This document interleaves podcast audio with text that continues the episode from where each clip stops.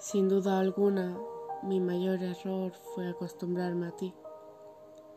a tu presencia, a tus mensajes, a tu forma de caminar y a tus buenas noches, a tus abrazos cuando me peleaba con mi familia y a tus chistes malos cada dos por tres. Y yo, que no era de enamorarme, me aprendí de memoria cada una de tus frases el número de pestañas que tenías en cada ojo y cada constelación que formaban los lunares de tu espalda.